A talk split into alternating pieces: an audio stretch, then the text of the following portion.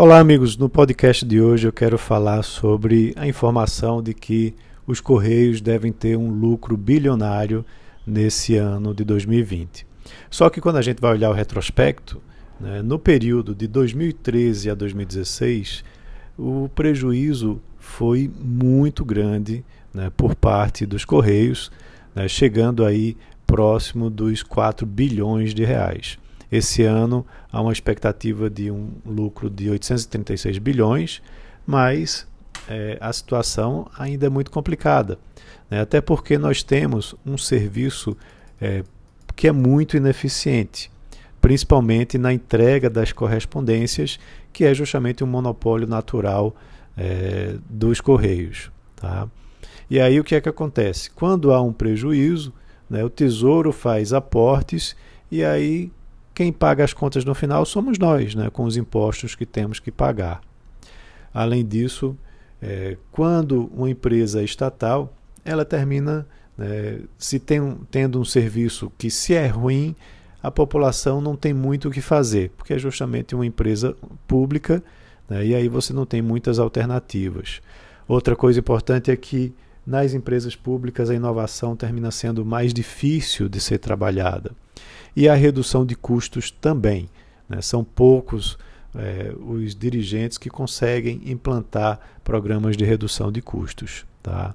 É, outra coisa que se fala muito é que é uma empresa estratégica, mas é estratégica para quem?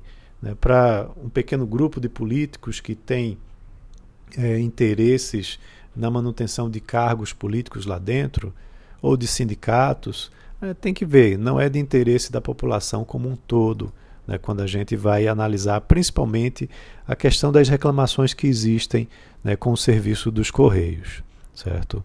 Outra coisa também importante é que em outros países nós temos exemplos muito positivos na privatização de, desse serviço postal. Tá? A Alemanha, por exemplo, na década de 90, privatizou seu serviço postal, o Deutsche, eh, Deutsche Post, né, onde o Banco de Desenvolvimento Alemão, similar ao nosso BNDES, ficou com 50% das ações.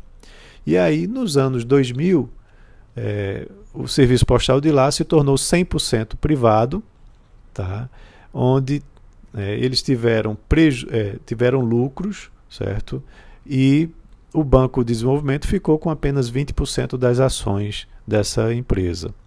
Nessa mesma onda, na década de 2000, Outros países, como Japão, Portugal, Holanda, Áustria, Bélgica, seguiram privatizando seus serviços postais. E mais recentemente, tem um exemplo do Reino Unido que chama muita atenção, é, que em 2013 fez a sua privatização do Royal Mail né, por 4 bilhões de euros.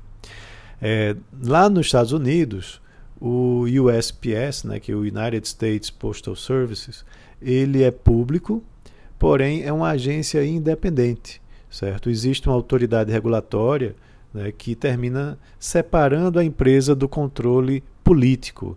Né? O presidente não tem ingerência sobre sobre o, o, serviço postal americano.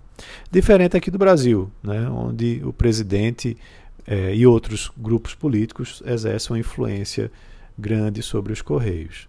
Tá?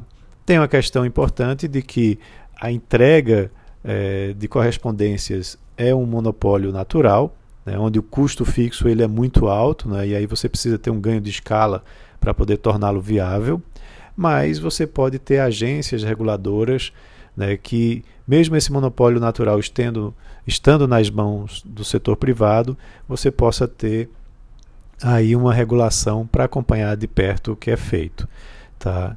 É, há uma previsão de que os Correios sejam é, privatizados em 2022. Né? Esse é o encaminhamento que deve acontecer para a privatização dos Correios.